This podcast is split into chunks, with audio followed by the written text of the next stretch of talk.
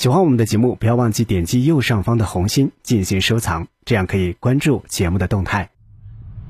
寻找真相，探知奥秘，搜寻未来，神秘、灵异、未知、宇宙，尽在未解之谜。欢迎收听《奥秘全接触之未解之谜》，我是肖峰。自古以来，关于不明飞行物和外星人的报道就源源不绝，关于外星人的电影数量也非常多。然而，在二十世纪五十年代，越来越多的人曾经亲眼目睹了不明飞行物，引发了一时的轰动。直到今天，仍然没有得出定论。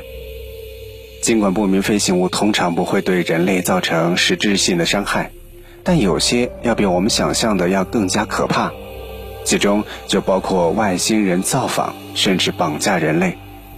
在一些绑架事件当中，外星人会对人类进行医学检查，但有些人声称外星人也对我们的交配感兴趣，甚至可能要求与人类进行杂交，诞下混血婴儿。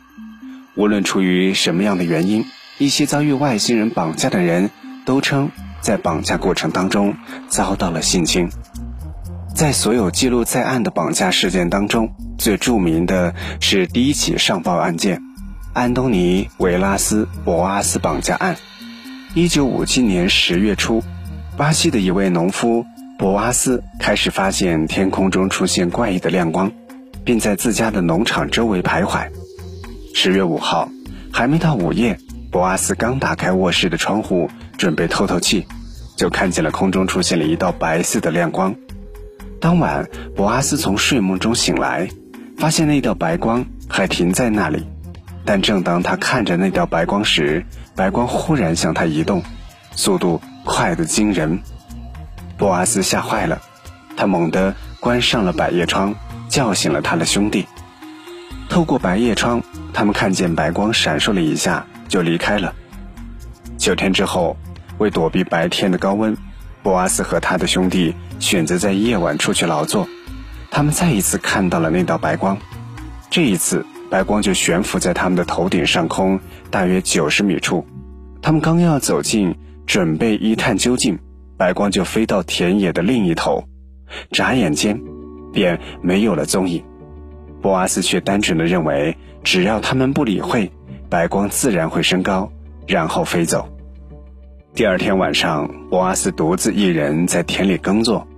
这个时候，一道红色的光线从天空中掠过，以惊人的速度向他靠近。他还没有来得及思考，白光就已经停在他的头顶上。博阿斯看到了一只硕大的蛋形飞碟，飞碟下方伸出了三只脚，随后开始降落。惊魂未定的博阿斯飞奔到了他的拖拉机上，但他刚一上去，拖拉机的灯便突然熄灭。正当博阿斯想要逃进房间，一个身材矮小的人突然抓住了他的手臂。根据博阿斯描述，那个东西身穿长西装，头戴细长的头盔，还有呼吸管一样的东西与衣服相连。博阿斯挣脱了他们，转身再次奔跑，但三个外星人围住了他。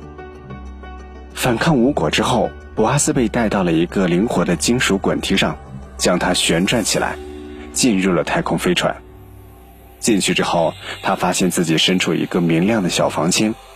外星人按住博阿斯，并且开始脱他的衣服。尽管他不断反抗，但外星人始终小心翼翼，似乎在避免伤害他或者是弄坏他的衣服。外星人一直在互相交流。根据博阿斯描述。他们像动物一样发出咕咕声。脱光了他的衣服之后，外星人就在他的身体上抹了一种清澈的液体，可能是消毒剂，同时还用一个设备在他的下巴上取了血液，留下了小伤痕。后来医生也在博阿斯的下巴上注意到了。博阿斯还说，他独自一人待了大约一个小时，之后突然一个裸体女性走进房间。瓦斯称，这个女性类似于人类，虽然漂亮，但又不太对劲儿。最后，天花板的装置散发出一团烟雾，博阿斯刚开始感到恶心，不过他认为这种喷雾起到了一种壮阳功能。在与外星女人发生关系之后，外星人才允许博阿斯穿衣服并回到农场。博阿斯离开前，试图从飞船上秘密偷取一个小型设备作为证据，但一名外星人对此反应十分激烈。如果不是博阿斯说了很多细节，人们很容易以为这一切都是他的幻想，而且他不愿意讲述这些。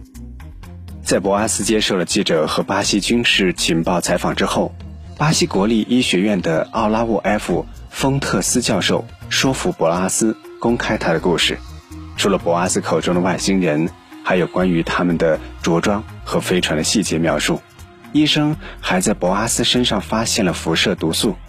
几个月之后，博阿斯的身体又出现了许多其他疾病。这究竟是一次真正的外星人邂逅？还是只是一个山野村夫的幻想呢？奥秘全接触之未解之谜，想要收听更多的节目录音，欢迎关注微信公众号“爱电台”的全拼。